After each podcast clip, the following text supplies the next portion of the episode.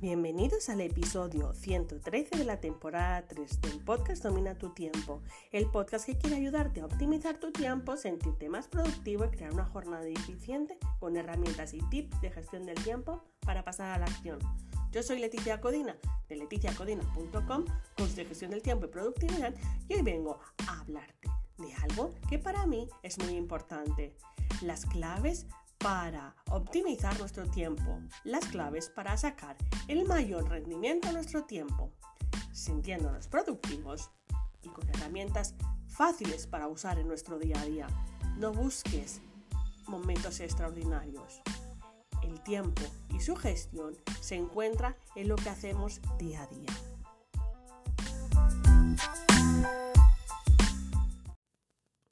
Bueno, llevamos varias semanas trabajando en las trampas.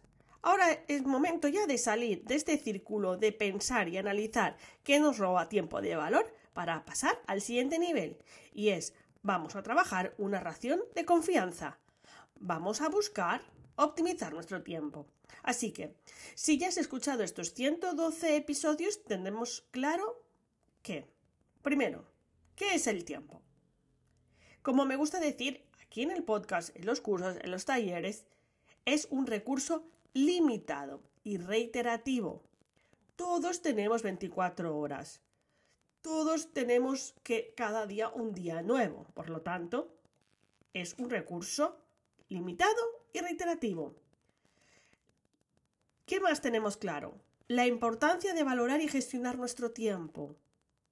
Como el tiempo es limitado, si yo no valoro cómo uso mi tiempo, mi tiempo se me escapa, mi tiempo se pierde, me frustro, es limitado. Cuando me quiero dar cuenta, he consumido todo mi tiempo pero no tengo mis resultados. Así que, vamos a la tercera. Hemos aprendido la importancia de optimizarlo, la importancia de ser productivos. Y ser productivos, como digo siempre, no es hacer más, es hacer mejor, conseguir más haciendo menos. ¿Cómo me diréis? ¿Cómo conseguir más? No podemos multiplicar los minutos. Tenemos 1440. No podemos multiplicar las horas. Tenemos 24 horas. Pero sí podemos multiplicar los resultados. Sí podemos multiplicar lo que hacemos, lo que conseguimos. Cuando pienses en otro recurso como el dinero, Siempre es más fácil ver que no es más rico el que más tiene. Es más rico el que mejor lo disfruta, mejor lo gestiona y le da mejor calidad de vida. Por lo tanto, haciendo menos es priorizar, es practicar el minimalismo en la gestión. Como se dice siempre cuando hablamos de minimalismo, menos es más. Menos dudas, más acción. Menos compromisos, más tiempo de valor. Por lo tanto, ¿cuál es la mejor manera de aprovechar el próximo minuto? Esta es la pregunta que siempre me gusta dejar en el aire cuando la gente viene a mí. ¿Cuál es la manera, la mejor manera que tienes para aprovechar el próximo minuto? Ahí está la base de la gestión del tiempo. La base de la gestión del tiempo no es un, un, Excel que te diga lo que estás haciendo. Siempre digo que la gestión del tiempo no es el fin, es el medio para llegar. Por lo tanto, ¿cuál es la mejor manera de aprovechar tu próximo minuto, que es la unidad de tiempo más cercana que tenemos? Pues aquí vienen las tres claves. Las tres claves para tener una respuesta que no solo sea bonita o motivadora.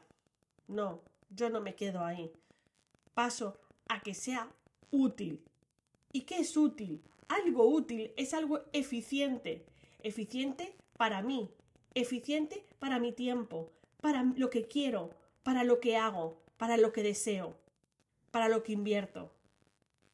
Eficiente es conseguir lo que yo quiero con los recursos que tengo. Por lo tanto, vamos a por el primero, ¿no? La primera clave es define objetivos los objetivos realistas, claros, enfocados a ti, a tus resultados. ¿Por qué quieres o para qué quieres usar tu tiempo? Sin un objetivo, la respuesta es siempre no lo sé.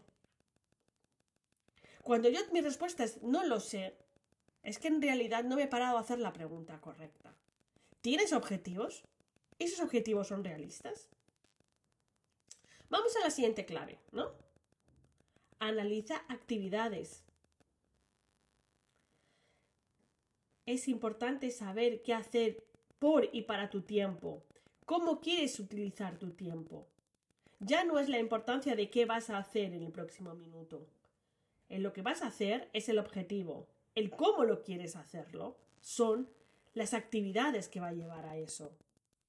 Por eso una planificación no puede ser solo de un tipo, no puede ser diaria o solo semanal o solo mensual o solo trimestral. Tiene que abarcar todas las tareas que nos va a llevar al objetivo, ¿vale? Y tercero, programa tu tiempo. Hemos dicho que el tiempo es limitado. Prioriza. Pon acción y tiempo para conseguir tus resultados. Un objetivo sin tiempo es un deseo. Un deseo con tiempo con programación es un objetivo.